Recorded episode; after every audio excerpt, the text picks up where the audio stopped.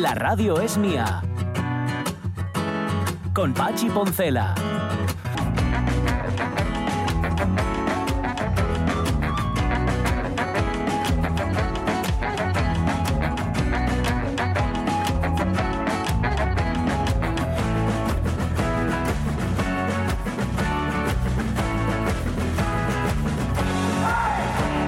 11 y 7 minutos de la mañana, a que, a que seguís dándole vueltas a mucho de lo que hemos contado en la primera hora de la Mm. radio mía. Por ejemplo, lo- al tiempo que hace que no pasáis por Gijón a ver la escalera. ¿Eh? Eso para ¿Cuánto hace que no vais? hombre? Segundo lugar, los que y las que seáis fumadores y fumadoras, Mm. tenéis ahora mismo un reconcome por dentro, aparte del que provoca el tabaco, el que nos ha dejado la doctora Pérez Espinosa diciendo, nada, pues si no lo dejo en 2023, ya no. Yo, lo dejo. mira, si, hombre". si, si mi hermano Nacho, que, se- que le faltaba comerlo, Sí, ¿eh? lo ha dejado, va Ajá. a hacer un año ahora. Lo dejó. Sí, sí, sí, sí. Sí. Hombre, por, por, por Bueno, bueno, no le queda más remedio. pistola, pero lo dejo. Ya, ya, ya. Y es, es más feliz, tú lo ves más contento. Está más, sí, sí, Sí, sí, ¿no? está mejor, está mejor, está mejor. Incluso, lo- lo- bueno, el, el otro día que estuve con él, el día de Reyes, lo decía él, que, que, que además está físicamente mejor, Sí. eh, con, con el rollo de ahora que, que- que tiene y que le gusta moverse, Mm. pasear y todo esto, que antes eran tres pasos y, Y no podía. y ahora, claro, ahora Le te, saben mejor las cosas, te- respira te mejor. saben. Sí, sí, sí, que porque si antes no, sabían a nada. Te saben, Ya. te saben a, a- es como es como coger no voy a decir esta cosa tan manida de que besar a un fumador es como besar a un cenicero, Ajá. pero cuando eres fumador las cosas pasan por, por el primero por el cenicero. Quiero decir, Sí. tú estás comiendo Cierto. y es el sabor por encima del del tabaco. Ajá, que no hay o sea, sabor. la, la base es la del tabaco, que no es precisamente agradable. ¿eh? No, no debe de serlo. Yo es que no fumo en la vida. Es una de, mi- de mis lacras que me, me- me enorgullezco de ella, Mm. Sí, pero sí, no por nada, sino Mira, que yo, no tengo una de las cosas que, ¿Qué que- hice brevemente, pero que me dio, me dio todavía repelús cuando los, los, los recordó la doctora, era lo de, lo de por la mañana Ah, echar un pito echar primero, un pito ¿eh? antes del café. Eso, eso lo Pero- pienso ahora, eso te, te, te revienta todo el día.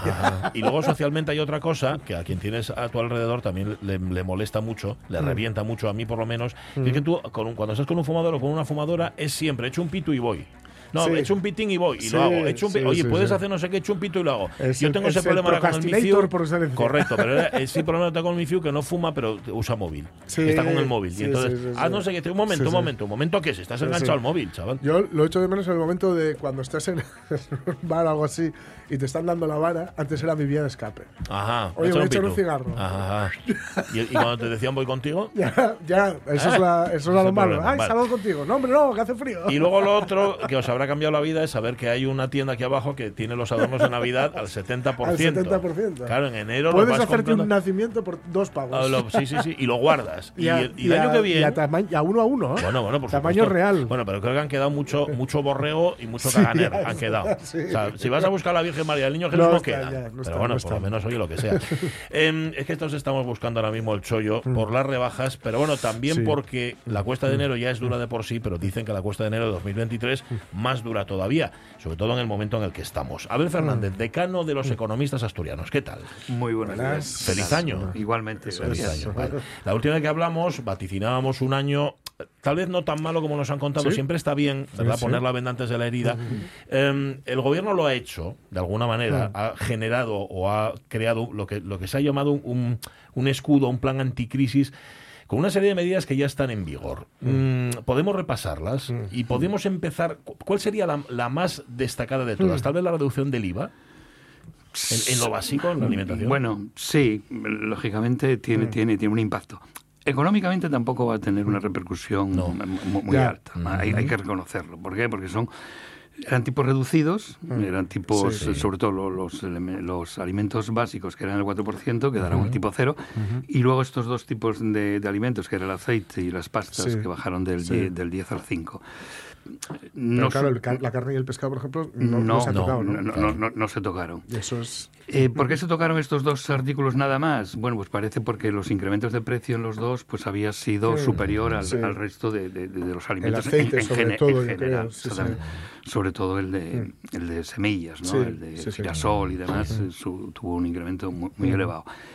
Eh, ocurre que, bueno, yo creo que que es una noticia buena. Es una noticia buena, o sea, hay, que, Sí, sí. hay que reconocerlo. Ahora, eh, en cuantía, eh, tampoco es una cosa que, que vaya a suponer un, un ahorro eh, Sí, sí, excesivo. Yo, yo creo que es más casi un efecto psicológico en, en- en la gente que lo que es eh, económico al final. Yo tengo una curiosidad, mm. una curiosidad con esto del IVA. Luego, luego seguimos si acaso. Claro, una curiosidad de, de absoluto profano. Eh, si, si el Estado, el gobierno reduce el IVA, el, el gobierno Pero el establecimiento no. recauda. No, eso, eso, eso además también, que eso también lo puede hacer. Bueno, sí, sí, no. Sí, eh, es que hay una cuestión precisamente con el tema de la reducción de IVA o, o la eliminación a tipo cero. ¿no?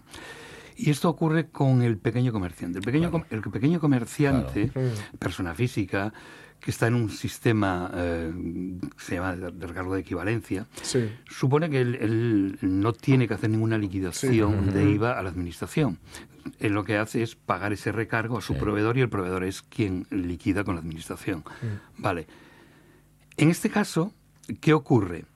Que este, este, este contribuyente, este, este minorista, adquirió unos productos ah, a fecha 31 Claro. de diciembre Ajá. pagando un recargo. Pagando un A partir de esa fecha, Ajá. ¿qué ocurre? Que lógicamente vende, pero vende a tipo cero, teóricamente. Eh, ¿Qué ocurre? Sube el precio, mantengo el precio. Mm. Si mantengo el precio en las mismas condiciones, evidentemente no se está aplicando la norma Claro, que claro, teóricamente Correcto. debería de hacerse. Si no lo hago y, y lo aplico, pues lógicamente va a cargo de los beneficios. que- que- que- que- o sea, es decir, supone un coste para, Sí, para- sí, sí. para él. Claro, mm, eh, hombre, bien es cierto que también es un periodo transitorio. Es decir, mm, Sí, pues eh, digamos que son la- la- las compras que efectua Sí, sí. eh, en el mes de diciembre, a finales, que nos habían vendido y que se van a, a producir las ventas en el, en el 2023. Es sencilla, e, es, es eso. Pero si realmente se le puede causar un pequeño perjuicio Sí. o grande, bueno, depende un poco también de- del volumen, pero sí, sí, sí, efectivamente. Eh, yo también quería añadir a esto lo que iba a preguntar. El gobierno reduce el IVA o dice, vamos a reducir el IVA. El gobierno ingresa menos, es decir, el Estado ingresa menos. Esto es como hacer trampas al solitario. Sí, ingresa, ingresa menos, Claro. claro. Pero mm, volvemos a decir, no supone una cuantía muy, muy grande, ¿vale? Porque eran tipos bajos, productos muy determinados y lógicamente la repercusión al final no es excesivamente Sí, sí. grande. Bueno, poner tope al precio de los alquileres, por ejemplo, es otra de las medidas. Las ayudas directas también a las familias, ¿cómo las contempla? Yo, yo en el tema de los alquileres aquí veo, veo también un cierto problema. Es el siguiente. Los alquileres, eh, claro, si legislamos pensando que el arrendador es un fondo de inversión, etcétera, etcétera, un gran tenedor de, de inmuebles, pues bueno, eh, se puede, se puede entender. Sí. Pero hay que darse cuenta que también en el mundo del alquiler hay mucho eh, ahorrador, gente mayor, que con su esfuerzo en su vida, pues eh, bueno, adquirió unas, eh, unas viviendas que suponen unos ingresos complementarios a, la- a las pensiones que pueden tener. Claro, ¿qué ocurre con esta, con esta disposición? Que dice, bueno, si ustedes el contrato eh, vence en estos Claro. meses, pues se prorroga automáticamente otros seis meses más y además con este límite de 2%. Te Estás limitando y además también estás teniendo en cuenta también el tema del desahucio. Sí. Eh, gente que no puedes desahuciar, que no te pagan, Mm. pero tú como propietario tienes que seguir haciendo frente a los pagos sí, claro. de IBIS y de Mm. comunidad, a lo mejor que, que- que no repercutes al inquilino, no te lo paga, pues lógicamente supone un coste. Mm. Y, y ahí sí se le puede producir un daño a, a estos pequeños propietarios de, Sí, sí. de viviendas arrendadas. Ujú. Em, estaba pensando también en las pensiones. Claro, van a subir las pensiones no o suben las pensiones no contributivas, sube el ingreso mínimo vital. Se está eh, echando una mano a quienes más sufren, ¿no? A quienes peor lo pasan. Sí, sí, hombre, evidentemente. Mm, En el tema de las pensiones, eh, sobre todo, fundamentalmente, que haya un incremento a las pensiones más bajas, yo considero que ahí todo el mundo tenemos que estar de acuerdo. ¿eh? Ahora bien, en las pensiones máximas, subir al 8,5%, pues eh, yo creo que eso, pues no sé si sería una medida muy acertada. Yo ahí lo pongo muy en duda y yo creo que no soy muy partidario de que se aplique, tuviera que aplicar eso. En otro tipo de, de- de prestaciones, de pensiones más bajas, sí, que el tipo, que, que- que- el incremento sea superior, pues me parece más, más, más acorde, ¿no? Pero las pensiones altas, teniendo en cuenta que un salario, si tenemos de 1.000 euros, 1.200, 1.500 euros, el aumento salarial puede ser del 2, del 3%, y yo que puedo ser pensionista, que tengo una pensión de 2.800 euros, casi 3.000, me suban un ocho y medio, pues evidentemente yo considero que, que sí, no, sí, que es mucha pasta. No, no, no. De café para todos no. Claro, Em, claro, ¿Y claro, el pan para hoy y hambre para mañana puede ser las ayudas directas a las familias? Sí, vamos a ver. Las ayudas estas de los 200 euros, Sí. eh, yo creo que es más un efecto, bueno, de imagen. ¿no? Año electoral. Sí, sí, sí, sí, sí, sí, sí, claro, malos claro. sois. Sí, sí, sí, sí, Hay, hay que verlo en esa perspectiva, y efectivamente. Lo es, lo es. ¿no?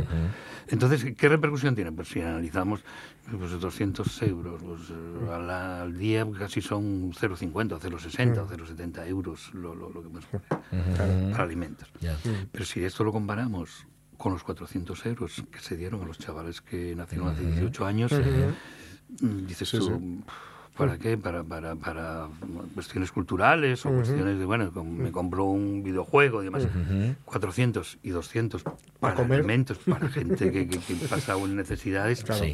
mm, Parece que no casa mucho. No, sí. la verdad es que no, pero claro, se les acabó el dinero con los 400 euros. Em, la, la- la gran pregunta, podríamos citar todas estas medidas, que son un montón y, y- y no acabaríamos nunca. ¿Llegan a tiempo estas medidas? Bueno, todo este tipo de medidas son buenas en el sentido que si sirven para mitigar un poco eh, el sufrimiento que están pasando la mayoría de las familias, bienvenidos sean, está claro. Son a tiempo, no, claro, nos, nos movemos en, en un escenario de incertidumbre, eso ya, ya partimos ya, eso somos conscientes de que es así. ¿Qué ocurre? Ocurre que no sabemos eh, si estas medidas van a quedar cortas, pues posiblemente, porque no sabemos la duración. Luego tenemos el tema de la inflación. El tema de la inflación sí, sí. se está controlando. Los últimos meses es verdad que las expectativas eran incluso mucho peor, mucho ¿eh? peor, efectivamente. ¿eh? Y terminamos el, el año mm, en mejor, mejor situación que lo que estábamos pensando en septiembre o en octubre. Sí, sí, sí. Bien. Dicho esto, el año 2023 todavía vamos a tener unos tipos de, de, de- de- vamos, de, de- Sí. de- de precios, de incremento de precios importantes. Posiblemente no bajemos del 5 eh, o en, en torno al 5%. Porque si bien la inflación general se está reduciendo, Sí. pero hay un hecho bastante significativo, ¿eh? que es la inflación subyacente. Sí. sí. Y además es un hecho mm, que nos preocupa, y nos preocupa en el sentido siguiente. Eh, esto se, se calcula en función de una serie de, de- de productos y demás, excluidos los más volátiles, ¿no? aquellos que, que ejercen unos precios que pueden, po- por, diversas circunstancias, incrementarse, que son los precios energéticos y eh, los alimentos no elaborados. Pues terminamos el año en un 6,9. Esto sí, o sea, con un porcentaje incluso superior por encima de- de- del general. Esto nos viene a decir que mm, eh, existiendo eh, precisamente e- e- es- es- esta diferencia nos va a hacer que en el 2023 el periodo que pensábamos que iba a ser más corto de reducción del tipo de inflación se mantenga va a mantener. todavía. Ese es el, el- un poco el, el problema que nos encontramos. Lo iremos viendo y en un mes volvemos a rebasar. Por cierto, y antes de que Abel Fernández nos, nos deje, vamos a recordar a Sí, quien sí. fuera su antecesor en el cargo como decano del Colegio de Economistas, a Miguel de la Fuente, que nos dejó con 74 años. Sí, Y, y estábamos hablando de él y era casi una fuerza de la naturaleza. Totalmente, sí, sí, totalmente, sí. totalmente. Miguel de la Fuente le tenemos todos un enorme cariño y aprecio porque fue en, en lo personal una bellísima persona, ¿eh? una bellísima persona, siempre una persona buscando el consenso, el entendimiento entre los compañeros, maravilloso. En el ámbito eh, profesional, el tiempo que estuvo al frente del colegio, mm, siempre intentó buscar un poco la excelencia de la profesión del economista. Mm, eh, En los trasladar momentos complicados, en en los que momentos- ser economista. Exactamente, exactamente. Sí, sí, que, que- que- que nos llueven bastante. Sí.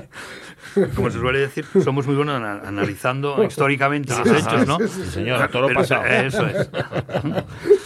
Pero Miguel es verdad que siempre fue una persona muy comprometida y buscaba, y sobre todo también, que la prestación de los servicios de Mm. todos nuestros compañeros fuese lo, lo- lo- lo más excelente posible, Sí, sí, lo, sí. lo mejor posible. Por eso el área de formación en el colegio siempre se cuidó mucho, Mm. se potenció ¿eh? y realmente se, está, se, se val- se valoró, se valoró mucho este, este aspecto. En fin, nuestro recuerdo para él, para Sí, sí, sí. Miguel de la Fuente. Gracias, decano. Mm, eh, insisto, en un mes nos vemos. Un placer. A ver cómo evoluciona esto. A ver, febrero, Vamos a que es ver. complicado Sí, también. bueno, sí, vamos a ver la cuenta de febrero. Lo que pasa es que es más corto. También Sí, tiene esa. también es verdad. Las 11 y 22 minutos de la mañana, ya estoy viendo aquí al, a Sí, quien sí. abre el Club de la Amistad, Mm. que es ni más ni menos que Ismael Díaz Galán, que ya conocéis, y a un tipo al que vais a conocer hoy, a Bruno Lombán, uno de los mejores cocineros que tenemos en Asturias. Esto, claro, yo no sé, no los conozco todos. Yo lo he catado. Tú lo has catado. Yo Yo, también. catado. Por eso decimos lo que decimos. Claro, que si no, hablar así lo tonto, modo de pajas. Claro, claro. Hablar porque, porque es que tengo no sé qué puesto en la puerta, una chapa Sí. con una placa. No, No, no, no. no, aquí hablamos de lo que sabemos. Pero va a estar con nosotros dentro de un rato aquí en la radio mía. Em, pero si separas ahora, José, contamos una noticia, nos tomamos el café con, con Isma y nos quedamos más tranquilos. Venga, va. La radio es mía. Hola, ¿qué tal? Yo podría volver de Madrid cantando el himno de Boal. Viva la villa de Boal, eu non digo mal de naide. En Boal teño os meus amores e non se lo sabe naide. Alparagatas mi vida y mi bien, alparagatas para bailar bien. Con Pachi Poncela.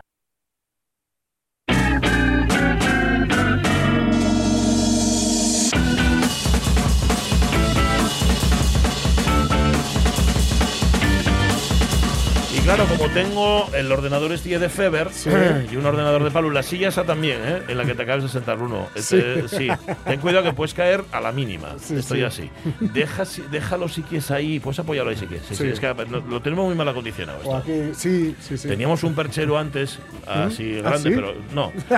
No, en algún sitio, en algún momento lo tuvimos. Además lo estoy Ay, viendo. En la entrada, sí, Esto- sí, sí. Esto en las radios caras no pasa. Sí, sí, No, sí, las radios caras no, pasan. no. Pero por, ¿y, ¿y qué haces tú que no vas a una radio cara vienes a esta? De tres al cuarto. Porque lo mío es la amistad, no es el valor Lo de la sé, empresa. lo sé. Bueno, eh, como, no, como el ordenador de Pablo Sí. no tengo delante tu texto, Vale. pero sé que tienes un titular Sí, sí, sí. Que ¿no? Quiero, contarnos. decir, quiero decir que ¿Qué? coincide que estáis aquí, pero no lo puse, no lo puse, no, no lo coloqué para, para- Es que es de fútbol. Ah, vale, Vas vale. a hablar No de Lucas Pérez. no No, no, no, no, no, pero, pero no estaría mal, no estaría mal. Estuvo muy guay lo que, lo que hizo. Es el chico que ha ido con 34 años al Pues Depor, hablaré yo entonces. Ah, que, que ha puesto pasta de su bolsillo para, para ir a jugar al, al equipo de su, Ah, a su mira. equipo natal. Ha pagado su cláusula de Sí, sí, rescisión medio siendo el de máximo euros. goleador de un equipo de primera para Sí. irse a uno de primera ref, que es el de su Sí. pueblo, que es el Depor de la Sí, sí, sí, sí. Y debutó, por cierto, con Sí, dos de- goles. sí, sí, a mí me hace una faena porque el delantero centro actual era un chico joven con el que yo trabajo y creo que Sí. va a jugar poco a partir de ahora. Pero bueno, es, Bueno, un estímulo,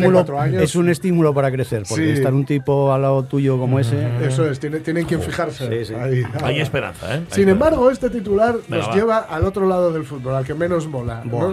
Gareth Bale se retira, dos puntos, afortunado de haberme dedicado al deporte que amo. O sea que estos son los sitios donde vienen los magnates cuando se bajan de los yates. Exactamente, se relajan, juegan al golf, Esta es. se internan en clínicas para adelgazar. Y es cuando aprovechamos nosotros, una vez relajados, porque aquí A a ver. la costa, a ver, Bueno, Venga, pues sí, bueno, ahora se va a dedicar al deporte que ama, Sí, que realmente, que es el golf. Ah. ya sabéis. Pensé El que ex- ibas a decir a no dar golpe, pero bueno, si También, juega golf, también, sí, dará. El expreso de Cardiff, como se le conoció en, al- en algún momento, Sí. va a pasar a la historia, además, para los que somos culés, va a pasar a la historia por la sobrada que le mete a Mark Bartra en una final de Copa del Rey, que le, que le saca 50 metros en, en 20. Vamos. Creo que esa jugada es la única que vi yo de, de Sí, bueno, es que, es que es la que ponen siempre. Un carrerón que echó por sí, la banda. Sí, ahora, ahora que se retira la- es la que van a poner, la que van a poner todas las televisiones, la que van a poner todos lados, ¿no? Pues cuelga las botas tras disputar con Gales el Mundial de Qatar con cinco Champions. Ajá. Este tío ha ganado cinco Champions, pero la sensación de haber podido dejar incluso mayor huella al fútbol. Efectivamente, sí, incluso sí, hue- sí. huellas. Hombre, ha dejado algún gol muy espectacular, aparte de este. Recuerdo uno que metió así de medio tijera, de medio chilena, en una final, en una final contra el Liverpool, creo que fue, que luego al, por- al portero del Liverpool, que parecía que iba contra, con el Madrid, le despidió el Liverpool inmediatamente, Sí, ¿verdad? extraditaron a Turquía. Em, ¿Qué tiene, qué tiene que decir eh, Isma sobre Gareth Bale?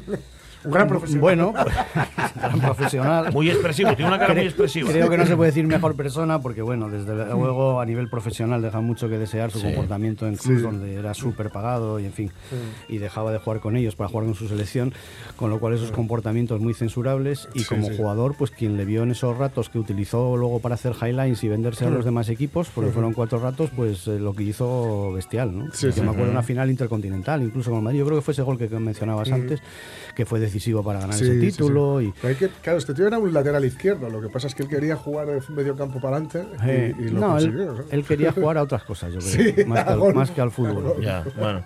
Quería que llevaran el sueldo a casa, como, Sí, decir- como sí, solía sí. decir mi madre. Y luego en vez de en vez de ponerse con lo con jolín, con el dinero que ganó, andaba siempre con el moño este para tapar la calva en la coronilla. Era para eso, ¿no? Sí, sí, sí, sí. Vale, Hay unas fotos terribles. Es que lo pensé muchas veces, digo yo, este Hay tío no fotos pelo. terribles que le han cazado alguna vez con la calva y es pues esto de parece, parece un heavy trasnochado. Es que yo, yo estoy hasta la cabeza de que tanto calvo. No, no, Claro. sal, sal- sal del armario. Claro, mira, Ter Stegen, Sal del armario Ter de la Stegen, el alopecia. portero del Barça, ahora cuando ha vuelto a la liga, pues ha salido, bueno, trae una melena ahora. Ujú, sí, ¿eh? Sí, sí, sí. ya. En Turquía, ¿no? La, la AFA, ¿no? Pues fíjate que estaba yo muy contento, Bruno, de que estuvieras con nosotros, porque por una vez pensé yo, no vamos a hablar de fútbol en el Club de la Amistad. Ha coincidido, ha Claro, coincidido. pero- Es que esta noticia me, me Bueno, agarró la. Sois, sois injustos, porque Sí, en este es club de la amistad se ha hablado siempre de la vida con la Cierto. disculpa del fútbol. Pero acabamos rematando en el fútbol. Bruno, ¿tú ya es futbolero? No, no, para nada. Bueno, entonces salvamos. Eh, ponme la sintonía. Amiguito, ¿cómo estás? Que me he acordado de ti. Un abrazo muy grande, Juan. Espero que, que podamos hablar pronto. Salud, compadre, a ti y a los tuyos. Mucha salud. Un besito, cariño. Me Espero gustaría que acordarme de cuándo va a actuar el Canca aquí en Asturias. Pero es que he visto carteles. Sí, por ahí. te- lo, lo iba- lo estaba, lo estaba pensando ahora, porque yo también he visto. algún Yo tengo por ahí. entradas y son para marzo. Marzo, Marzo, vale, un vale, viernes vale. de marzo. sí. Vale, vale. Lo Eh, vi aquí en sala pequeñita cuando no era tan conocido En Memphis, y ahora quiero ser. verle en todo el escenario que es la O sea, que no laboral. es casualidad que hayas este- el- elegido esta canción No, como sintonía. creo que es un genio malagueño, coincide, pero bueno, los malagueños sabéis que me tira. Y, y luego, pues bueno, que creo que esta canción que utilizamos de sintonía es Hombre, un, lo un cántico todo, a la- ¿no? a la amistad, Totalmente. que es lo que es este club de la amistad. Club de la Amistad, que por cierto, hoy como anfitrión, repite, digo, porque no ha sido anfitrión, pero ha sido invitado nuestro, ha estado en este Club de la Amistad, el doctor Armando Menéndez. Doctor, ¿qué tal? Muy buenos días. Hola, buenos días, Pachín. Presidente de la Fundación DAF. Estuvo con nosotros hará unos cuantos meses, estuvo compartiendo como vivencias, amigo, viajes, como amigo, como amigo. y ahora le hacemos el atraco porque está en señor. plena consulta, pues como, como cabeza visible de DAF, ¿no? De la, de la ONG DAF. Sí, señor. Eh, por, por ser muy breves, porque sé que tiene, tiene cosas que hacer, lo más inmediato de, de DAF, ¿en qué andáis ahora mismo eh, y qué previsiones, doctor, tenéis para este 2023? Eh, pues mira, eh, muy rápido. En la India vamos a seguir con lo mismo, o sea, con nuestro colegio de Panda en el norte, en Bihar, en el estado de Bihar, con otro que tenemos en, en el estado de Maharashtra, en Bombay, y con el orfanato hospital de Calcuta. O sea, seguimos con lo mismo. Y pero eh, la novedad es que vamos a ampliar nuestras actividades en Asturias. Anda. Aparte de los donativos que hacemos eh, todos los años al albergue Covadonga y alguna otra institución benéfica de aquí de, de Gijón, eh, en forma de dinero, o sea, económico, eh, de donativo económico y también de material. Estamos volviendo otra vez a, a- a donar mm, material de prevención de, Mm. de- del COVID, ¿eh? Ah. Eh, en previsión de una nueva ola.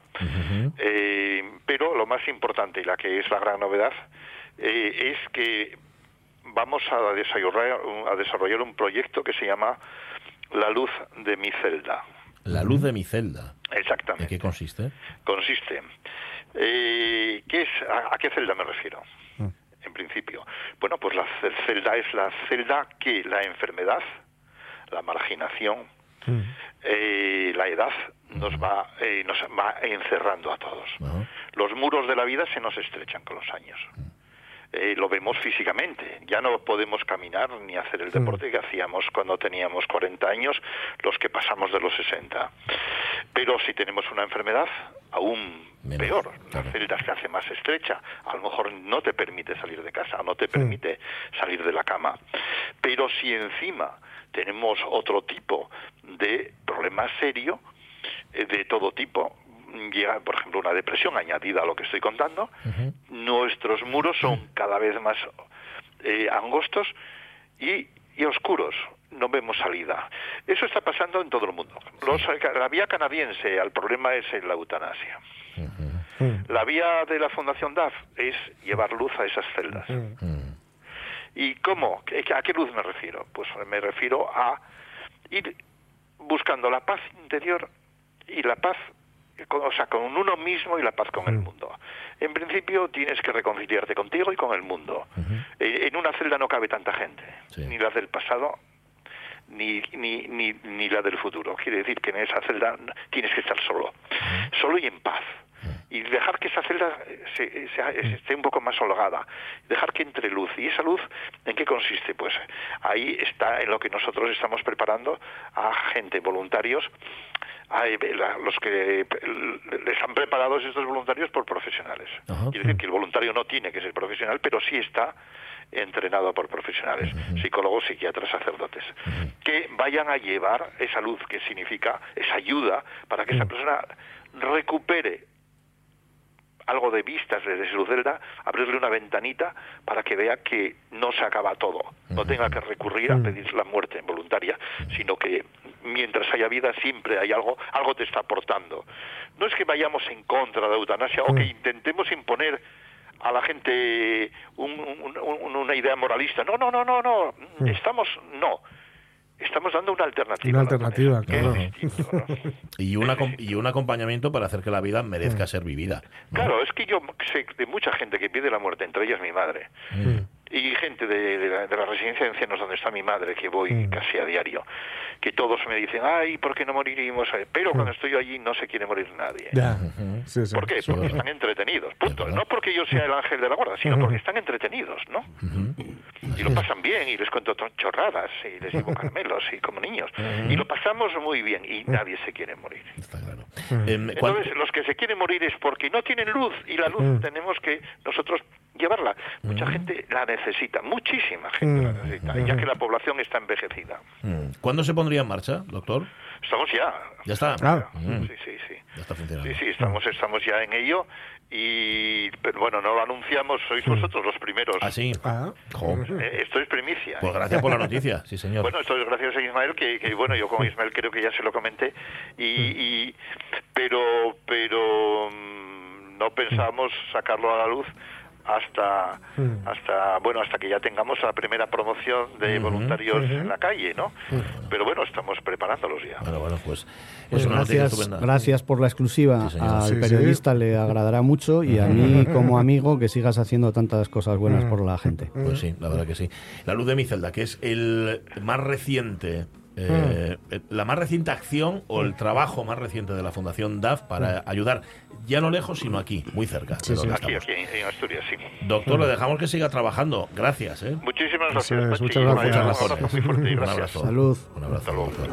Doctor Armando Menéndez, que es nuestro anfitrión en este tiempo de radio, que es el Club de la Amistad, mm, que hoy se trae a una persona que nada tiene que ver con el fútbol, pero tiene mucho que ver con la vida. Sí, ya ha pasado otras veces en este rinconcín que me dejáis, ¿no? De, de tener como disculpa al fútbol para hablar de la vida, pues que vengan gente que no precisamente conocí por, por su gusto por mi profesión, sino a veces por, por mi saber de ella, ¿no? Ya estuvo Vicente Feisat, el, el arquitecto, o hoy, por ejemplo, el invitado de hoy, ¿no? Yo creo que acabadas las fiestas de Navidad, en las que la familia se convierte en el centro de celebración y las cocinas en un templo de amor, me parecía oportuno convocar al amigo de hoy. Convirtió en profesión una actividad cotidiana para el común de los mortales desde que nuestros antepasados empezaron a distinguir entre alimentarse y comer, entre la función y el placer que genera su degustación de forma elaborada. Lo conozco desde que decidió hace años eh, trasladar sus fogones al lugar que habito, Ribadesella. Por mi patología y por mi patológica atracción hacia el arte, me hizo atracar en su quince nudos y comprobar que en él se demostraba con precisión la cualidad que distingue a un artista, la capacidad de ver la realidad de forma desacostumbrada. Con sus arroces primero, único del top ten que no es de Levante, y últimamente con el menú de Nochebuena y Nochevieja pasada, hizo muy feliz a mi familia. Y esto para mí es sagrado. No se me ocurrió mejor forma de homenajear a este cocinero, estudiante de geología, que convocarle a este encuentro con un ídolo que compartimos, su compañera, él y yo, Pachi Poncela. Así que a todo su equipo y audiencia os anuncio que hoy tengo de invitado al señor Bruno Lombán. ¿Cómo estás, Bruno Lombán? Aparte de abrumado, me imagino. Ahora esto. mismo así un poco sin palabras. ¿Qué, les, qué, les, ¿Qué les pusiste de menú? No lo sé, pero bien porque sigue aquí. Sí, ¿no? Pero, Sí, sí. pero, pero- La cosa Es, Sí. alucinante, es una ¿Qué experiencia. había? Bueno, yo en ¿Qué Nochebuena, en Nochebuena, no lo sabes Bruno, pero eh, quedamos tan impactados los hijos y Mm. la mujer y yo, que la mujer lo fue comentando, ¿verdad? trabajan un cara al público y, y, bueno, pues en Nochevieja se te apuntaron mucha gente de Sella a través de ella, porque la, la impresión fue muy buena y es que Nochevieja todavía fue casi mejor. todavía, Pero sobre todo yo invitaría a que gente como esta que hace de la cocina un arte, eh, mm, llevase a, eh, su arte a, a sus cocinas de esta forma tan sencilla en días donde siempre fue una tortura para los que cocinamos, porque había que estar todo el día empantasmado y tal.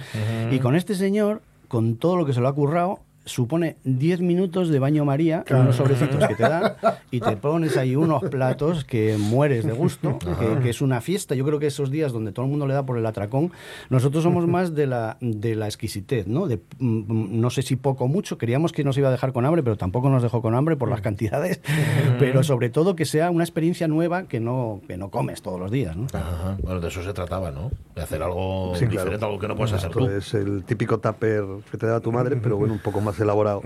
poco más Y para ciertas fechas que, bueno, haces unas cosas un poco más especiales que no una comida más o menos de diario. Vale. Lo tengo por ahí, pero bueno, Especiales, pero sa- es- sacaría el menú, pero lo En tengo por ahí. Nochebuena y en Nochevieja siempre hay quien dice, yo, fíjate, hoy tomaba unos huevinos Sí, fritos con unas verdad. patatas y un chorizo y Sí, quedaba más tranquilo. Sí, es que no sé por qué en Navidad hay que comer cosas tan, ¿no? Puedes comerlo de casa, lo casero, lo rico, ya está. No lo sé, a lo mejor es por variar un poco y hacer el día un poco más especial. Y eso, estar empantanado en la cocina desde por la mañana hasta Ya. por la noche. Mm, Bueno, es una muestra de amor también. Sí, sí, Me sí. acabas hasta la cabeza, pero... ¿Y ves para geólogo, Bruno? Sí. ¿Y eso? bueno, no sé, había que... Eso primero, vamos a analizar primero por qué. Te- porque te gusta la geología, Me o gusta, las sí. piedras. En principio iba a, veter- a veterinaria, pero bueno, Ah. eso quedó ahí también. Ya. Geología, pues empecé- sí, sí me gustaba. empezaste geología, pero y luego se cruzan los fogones en tu camino, ¿eso cómo es? Sí, se cruzó justo aquí enfrente de, de la emisora. Ah, sí. Aquí, justo aquí debajo. Claro. A través de un amigo, oye, me- ven pa' aquí. No, dije yo, pues yo no soy cocinero ni soy. Me gustaba cocinar, pero bueno, a nivel casa y eso. Y en la entrevista que me hicieron, eh, me preguntaron si me están oyendo ahora, no puedo salir por el portal. Me preguntaron si era cocinero y dije que sí. Ah, claro. Y al día siguiente, al día siguiente empecé a trabajar. Ajá. Vale, y, y- y te enfrentas al fogón sin ser cocinero, bueno, pero algo A sabías. ver, no, algo más o sabías. menos manejaba en casa, pero Claro. bueno, primera cocina profesional, Profesional, que pisé claro. fue aquí enfrente. Ujú. Bueno. Luego estuve unos cuantos años. ¿Sí? Sí. ¿No, te- no te pillaron nunca? Es decir, de decir, vale, este no llego Ah, yo creo que sí, pero no me dijeron nada. No Era- dijeron era era muy majo. Supo engañar. Supo engañar, eso es importante también. Bueno, lo, haría- lo harías bien, me imagino. Sí, bueno, a ver, tampoco empecé haciendo grandes cosas. Vale. Piqué perejil meses. A mí me parece, me parece dificilísimo. Picar eh, ajo, Cualquier perejil, cebolla, todo Y eso. hacía es de esas. Y No, la especialidad de él, que se supone siempre que tiene que ser un levantino que la haga, y que son los arroces, y que cualquiera cree que sabe hacer un arroz, Ya. y vas allí y lo convierte en arte. y, y entonces te sabe a arroz, mm, pues a lo tuyo no, sabe a otra cosa. Y, y yo creo que esa es la grandeza del, del artista que decía antes. ¿no? ¿Pero por qué? Porque descubres que tienes mano para el arroz. Pues por lo visto, sí. Sí. O sea, me, des- me descubrieron que tenía mano para el arroz. Dije, bueno, Mm. pues vale. Y aparte que era una cosa que no es que estuviera muy maltratada en Asturias. Ahora ya hay muchos sitios ya bastante, bastante bien con el tema del arroz. Ujú. Pero bueno, esas ollas de aluminio Sí. de cuatro dedos de alto hasta arriba de arroz, que uf, entonces eso me daba un poco de, de repelús. Es decir, eso sacabas, lo cortabas como una tarta casi, Sí, salía- sí. sa- salían cuñas. Dijimos, vamos a hacerlo Eso, un mira, era poco- bueno para un geólogo, ¿no? Porque puedes Sí, ver los estratos, capas. Claro, claro, tú ibas viendo ahí todo la estratigrafía del el arroz. pimiento, la, la cebolla, lo- la- se veía todo. ¿Alguna vez te han afeado que no seas levantino? Digo porque lo decía antes además Isma muy bien, está, está allá arriba, en el, está en el top 10. ¿Alguna vez te han dicho, "Bueno, este a saber, ¿no? Y luego se han- se- lo han probado y han dicho, ah, pues parece levantino. No, no, no, no. Incluso gente de, de la zona de allí que pasan por, por 15 nudos no dijeron que decían que bien, que muy bien. Ajá, no, y seguro, Entonces- seguro que estoy mirando tu genealogía, diciendo, seguro Sí, que sí, tiene seguro que hay un antepasado. un antepasado levantino. No, no, no, no. Hasta donde yo sé, no. ¿Cuánto hay de escuela y de talento? Porque siempre esta es la, la bronca en todas las artes, ¿no? En el fútbol siempre dice el buen futbolista es que nace, ¿qué coño van a hacer? O sea, nacerá formarlo, una ¿no? genética y sabrá formado. ¿no? Ya, pero, hemos, En la pero fíjate que cocina, hemos hecho lo de la mano, lo de tener mano. O sea, Sí. ya intuimos que hay algo. algo sobrenatural. Eso es. ¿Tú crees que hay algo de esto? Hombre, o- o, es trabajo no, y. se te dan mejor unas cosas que otras. Me pones a jugar al fútbol y bueno. Porque nunca has jugado. Y porque Eh, nunca te han no, sí, entrenado. sí, que Claro. alguna cosilla Hiciste. tengo hecho, pero que va, que va, que va. Que va. Probaste y no. Luego pasé al rugby. Era, era mejor. Se Más corría, directo. Se corría menos. Era más directo. Yo no es que tuviera un cuerpo atlético. Entonces el rugby era como más. ¿Y cómo llevas, eh, siendo profesional, se me ocurre eh, este boom de la cocina en los medios de comunicación, en, en los programas de televisión? ¿Eso favorece vuestro gremio a entender vuestro arte o, o lo vulgariza? o o ¿Cómo es esto?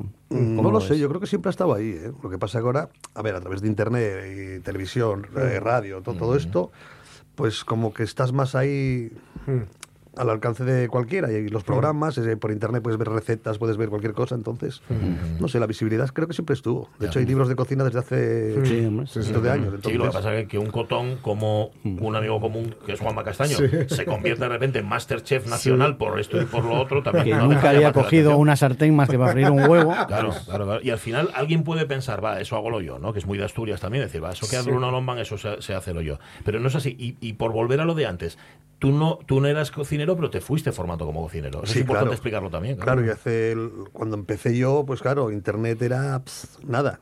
O sea, se tenías que currar con libros y, y pasando por cocinas. Ir mirando, aprendiendo y luego al final, pues sí, dices, pues a esto le voy a meter yo mano y en vez de así voy a cambiarlo un poco y vas, coges un poco de aquí, un poco de allí y haces lo, lo, bueno, lo que te apetece. M- La primera aberración, entre comillas, que hizo Bruno Lombán, eh, ¿cuál sería? Bueno, aberración, entiéndeme. Voy a cambiar esto por esto, voy a meter esto Cambiar aquí que no lo ha metido Ahí. nadie. ¿Tú te acuerdas? No hice tampoco ninguna barra basada, ¿eh? aberración, O sea, entiéndeme alguna cosa, bueno, no lo sé. Venga, va. A lo mejor, no sé, hace muchos años, además. Y además fue porque me lo comentó el pescadero. Hacer una, una lubina con cabrales y queso gratinado. Pero bueno, parece una cosa así un poco... Pero está, os lo recomiendo, ¿eh? Es súper fácil. Está en la carta, está en la carta. Sí, sí. Ah, pues no, lo- no, mira, no. Yo nunca lo probé. Lubina no. con, con cabrales, gratinado. Bueno, es Sí, que tienes tiene un cabrales... muy suave. El Sí, cabrales claro. tiene que estar muy, muy suave para que no te mate. Es decir, hay que buscar la proporción. Tienes un cabrales además que es- eres el único que lo tiene, ¿no? O, o hace No, tiempo- eso fue cuando, cuando, Cuando al empezaste, principio sé que- sí que no, no había mucho y no lo vendían ahí eh, prácticamente a nadie, el de, el de Pepe Bada. Ese, sí. el de Telledu. Ahora sí que ya está, eh, lo puedes comprar en bastantes sitios. Vale, eso de, de lo que decía Isma, de los medios de comunicación, de convertir al, al chef en un artista, yo no sé si eso mm, te, te sienta bien, te, te enorgullece o todo lo contrario. Dice, venga, vamos a, vamos a poner las cosas en su sitio. ¿no? A ver, eh, yo tengo una frase además que es muy... Yo, por ejemplo, soy casi incapaz de salir de la cocina, eso que vas a ir saludando por las mesas, es una cosa que, que me da un coraje que me muero. O sea, que, que no puedo, mira que tengo cara para todo lo demás, pero eso, por ejemplo, no. Ajá. Y me pongo a pensar, digo yo, coño, que no somos los Rolling Stones. Sí, sí, no sí. me jodas, que tengo que andar por ahí paseándome por la... Por la digo, no, yo hago, mi trabajo y ya está. El personal de sala ya se encarga de que si está todo bien. Está Sí, todo- sí. Que hay gente que si no te ve como que... mm, Mm. Ya. y a mí eso me da, me da vergüenza. Digo yo, coño. Pa- Pasa que sí que es verdad que tú vas a un concierto de los Rolling y te tocan un telonero y dices tú, sí, pero no. Ajá. Entonces yo considero que sí que tienes que estar. Ya. Entonces de vez en cuando salgo, como que voy a hacer algo. voy a decir, ¿veis? Estoy. Me vuelvo a, soy yo, me ¿eh? vuelvo a No meter en... Era, era Bruno Lombán, ¿viste? tú? No lo tengo que, que lo hace eso la gente. O sea, y y yo me muero de vergüenza. Digo, pero bueno, vamos a ver. vamos, vamos a parar esto un poco. Bueno, hay que decir Sí, que sí. yo lo agradezco. Yo que Presta, estaba el ¿eh? cocinero o la cocinera y tal. Claro, eh, claro, presta cuando te dicen que estaba todo bien. ¿Alguna Claro. vez te pasó de salir y que te dijeran que no estaba todo bien? Sí, claro. Sí. ¿eh? Sí. ¿Qué tal? ¿Todo bien? Bueno, Claro. ¿Yo para qué salgo? Eh, Yo- eh, efectivamente, ¿ves? no salgo más. ¿Ves? Te quedas con una cara y dices tú, bueno, pues nada, oye. A ver, no puedes gustarle a todo el mundo. No, hombre, claro. Y hay mucho claro. repugnante también. Cuidado. ¿eh? Bueno, Bueno, sí que es verdad que, gustos, ¿no? que sí que se, una vez que si sales en la tele, de periódico, no sé qué tal, ya la gente entra como más entregada. O sea, ya no va a buscar el fallo, sino que va, "Ay, vamos aquí, porque me lo dijo no sé qué. Entonces Sí, sí. vienen Sí. Más dóciles. ¿entiendes? O sea, con menos a buscar el fallo.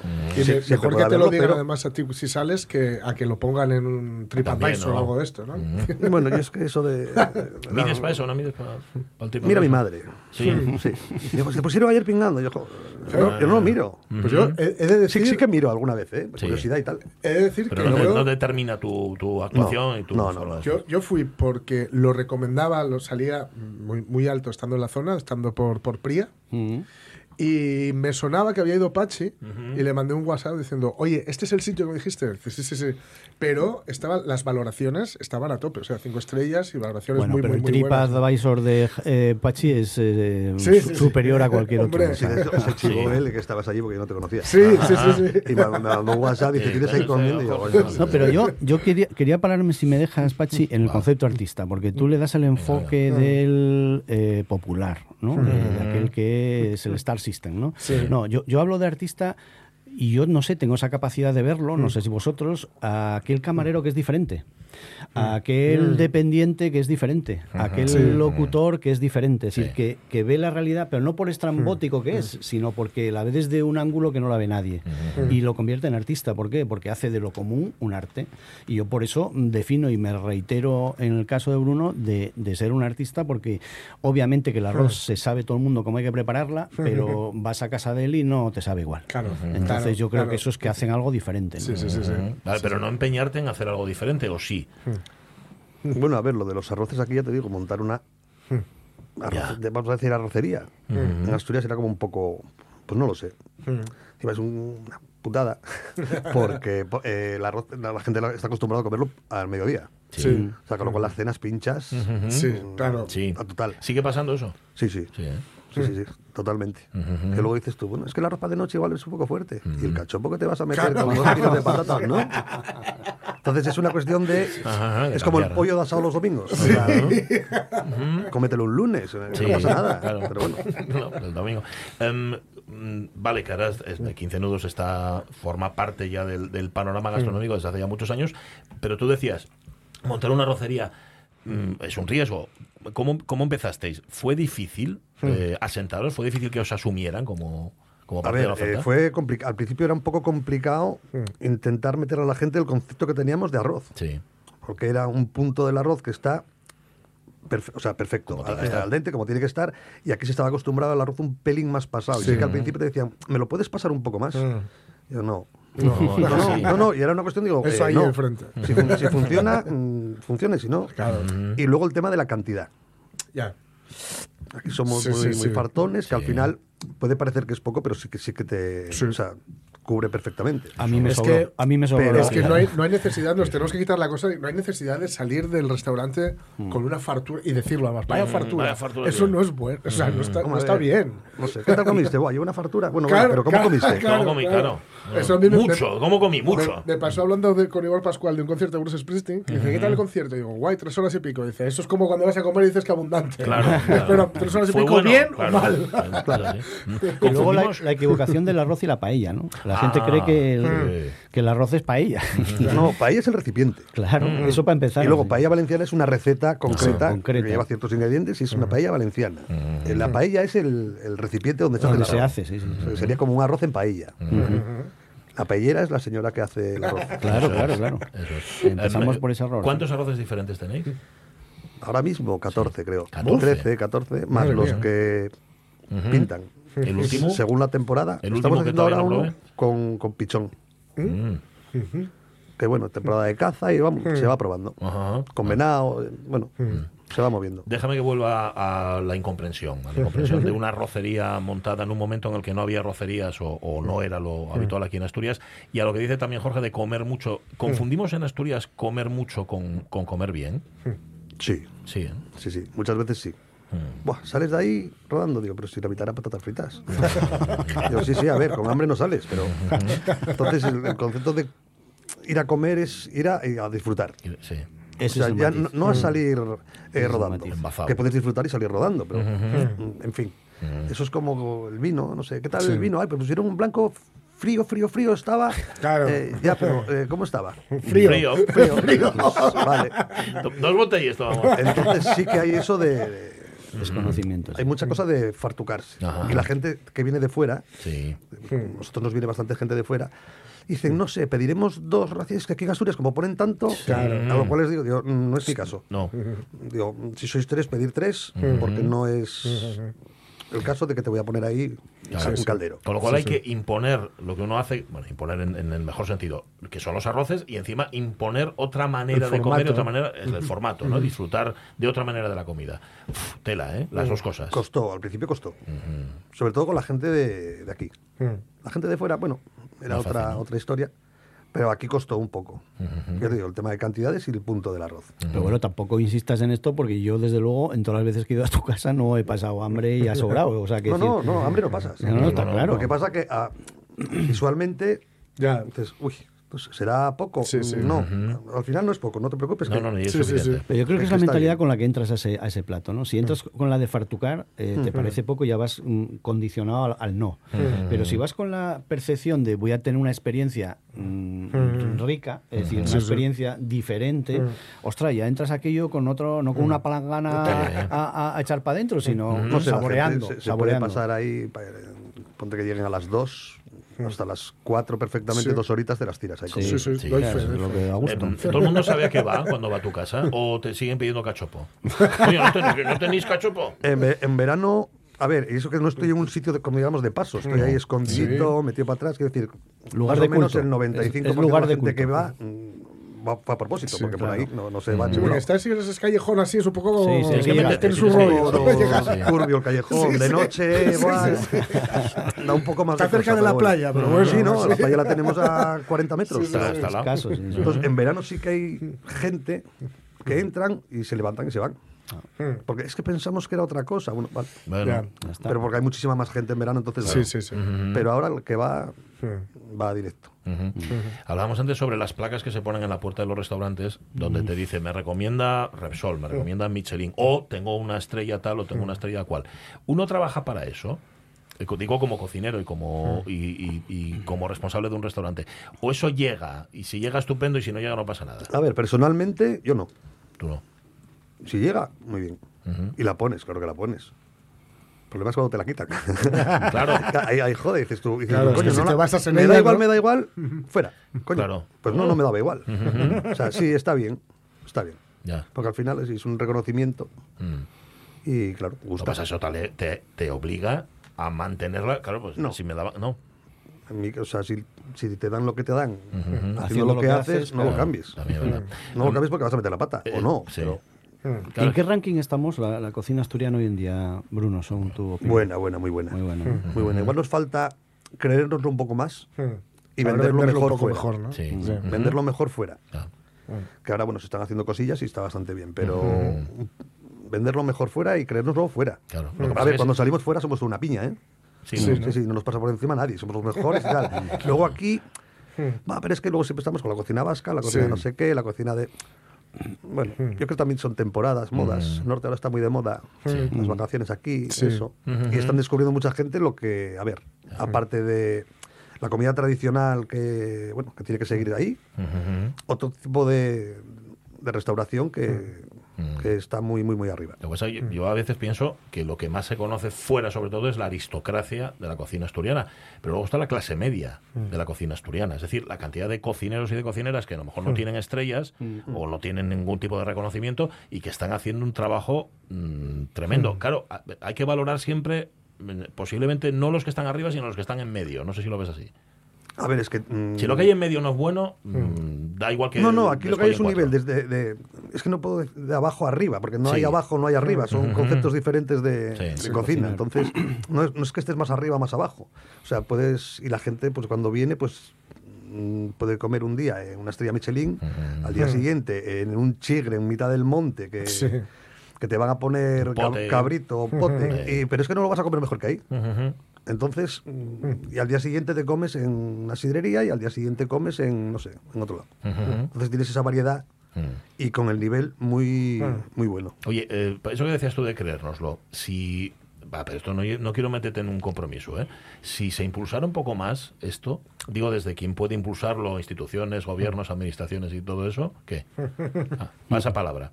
No, no, no, no, no. Los- Entra, entra. ahora- ahora mismo se, Debe- se- debería se- promocionarse un poco más, esa es la pregunta. A ver, ahora mismo hay una campaña eh, muy buena. Ha costado un pastizal, pero muy buena. Pero bueno, a ver, mm, una campaña estupenda. Vale, esto lo que tendría que tener es un poco más de, o esperemos que tenga Continuidad. continuidad en el tiempo. O sea, que no sea una campaña puntual Sí, sí. Que de sean cosas a largo plazo, Dos millones ¿no? y pico Sí, de sí. euros, creo. Ah, sí. Mm, Aproximadamente. Eso lo sabe David Castañón mejor que yo. Perfectamente. Pero sí, lo que tendría que tener es eso, una continuidad, porque luego sí que hay asociaciones, eh, cofradías, historias, que eso sí, que están pico pala, pico pala, pico pala, que al final ese es el trabajo el que va quedando, o sea, el de- al- de- a largo plazo. Esto, pues está muy bien, sí, que dure. Claro. Que dure. ¿Y qué opinas de los fundamentalismos en esto? ¿Eh? Como todo siempre existe en todas las eh, variedades, el- el- ¿qué, qué opinas de los fundamentalistas? Es decir, de los que la fabada siempre como se hizo, o los que quieren la esterificación de no sé qué de la fabada, o el helado de fabada. Eh, ¿Tú cómo ves esto? ¿Estás con los fundamentalistas de un lado, del otro? ¿Hay un término medio? No, o sea, tú hazlo como quieras. Es decir, tienes que, tienes que tener a tu clientela y si lo que haces gusta, pues ya está. O sea, no estoy, no estoy haciendo nada, nada raro. Entonces dices tú, bueno, la fabada sí. Hombre, raro es, un helado de fabada raro es. ¿Eh? Un helado de fabada raro es. Vaya. Bueno, pero ahí sigue. Sí, sí, sigue, sí, es porque sí. se vende. Y si se vende Sí, también sí, sí. gusta. Claro, Entonces digo, claro. bueno, pues ¿por qué no? Y el de Cabrales está rico, ¿eh? ¿Sí? Sí. Yo el no de me Fabada no, pero el de Cabrales está muy Mira rico. que me gusta improvisar. O sea, y- te atreves a comer una lubina con Cabrales por encima y no comes una A eso sí Fabada. improvisaría, pero a mezclar sabores ahí ya me cuesta un pelín más. Mm, bueno, y luego es verdad que- es agradable, ¿no? Mezclar salados, dulces y tal, pero es- Mm. esos tipos de mezclas todavía, todavía no pude con ellas. Iré algún día a tu, Bueno, se- a tu se casa podrá, se a- podrá. A, a probarlo. Por volver al principio, eh, y nos quedan tres minutos, decía Bruno Lombán, yo aprendí en las cocinas. Ahora mismo eso es imposible, ¿no? Mm. Es decir, ahora mismo se aprende de, de forma reglada la hostelería. A ver, eh, es que las escuelas de hostelería sí salen con una base, un conocimiento, pero donde realmente sacas es luego trabajando. Acapar se aprende, bueno. Efectivamente, vamos. pi- Oye, pero, pero hay una pregunta antes de que acabe el tiempo que hay que hacerle, porque yo desde que tuve una mínima experiencia en hostelería en un restaurante en Gijón y comprobar que no era una impresión mía con lo que yo allí tenía, sino que era generalizado, eh, es cierto que los cocineros tenéis siempre un punto de locura que no sé si se atribuye a los humos o qué respiráis, que tenéis una singularidad bestial con respecto a los demás profesionales de A hostelería. ver, mi mujer lo dice, dice, "Estoy- estáis chiflados todos. O sea, eh, dice, y cuantos más conoces, dice, Bruno, es que no, Hombre, no hay pila de uno, horas no que hay uno normal. Yo no conozco uno normal, no conozco suelta gas, la- no sé, no sé. Yo no conozco uno normal. peculiares. Y a, y a mejor cocinero, más loco que está. O Sí, sea, sí, es sí. mi experiencia, no sé, que llamen los oyentes Bueno. y digan si es lo mismo o no, pero... Hablaba antes, fíjate. Pero somos buena gente. Eso Sí, sí, eso así sí, como personas excelentes. Sí. Hablaba antes el doctor Armando sobre la celda. Fíjate, Sí, sí. la celda en este caso es la cocina en la que construís un microcosmos y claro, salir de ahí después, por eso no quiere ir a la sala. Claro, estamos más tiempo ahí que Estoy en tan casa. a gusto ahí, claro que la sí. inmensa mayoría estamos más tiempo que en casa. Bruno Lombán, gracias por haber estado con nosotros. No, a vosotros, Y por gracias por darnos de comer tan rico. Eso es. Que Habría que haber traído, no sé, unas croquetinas o algo. La próxima. No, no estuve yo Por cierto, hoy. les croquetes de 15 nudos, que no, claro, estamos hablando aquí, estamos hablando de arroces, arroces, madre de Sí, croquetes de sí, 15 sí, nudos. sí, sí, sí. Qué barbaridad. Y que la gente vaya sobre todo a disfrutar de la Sí, experiencia. sí, no a contar los nudos que hay en la sala, sino a disfrutar de la experiencia. Eso es, eso es. ¿Hay 15 nudos, por cierto? En- No. no. Algunos los contamos y supera con creces. Hay ¿La más, gente los cuenta? hay más de 15 nudos. Sí, Yo, sí, sí, fíjate, hay no- unos cuantos más. Yo no lo había Yo pensado. tampoco. ¿Ves? Porque no fuiste a disfrutar de la experiencia, fuiste a partucate. No, no, no, no. Fui a disfrutar, pero no a contar nudos. Uh, Lo, lo de 15 nudos, que lo he contado siempre, es la velocidad a Ah. la que iba un barco, que hay ahí un cuadro de un barco, que es el barco de mi bisabuelo. Ah. y la velocidad amigo. máxima que pillaba ese barco. 15 Vale, vale, vale. vale. Gracias, Bruno. Gracias, Isma. A vosotros Nos siempre. encontramos en Gracias. 15 días. Vamos a las noticias. Venga, va.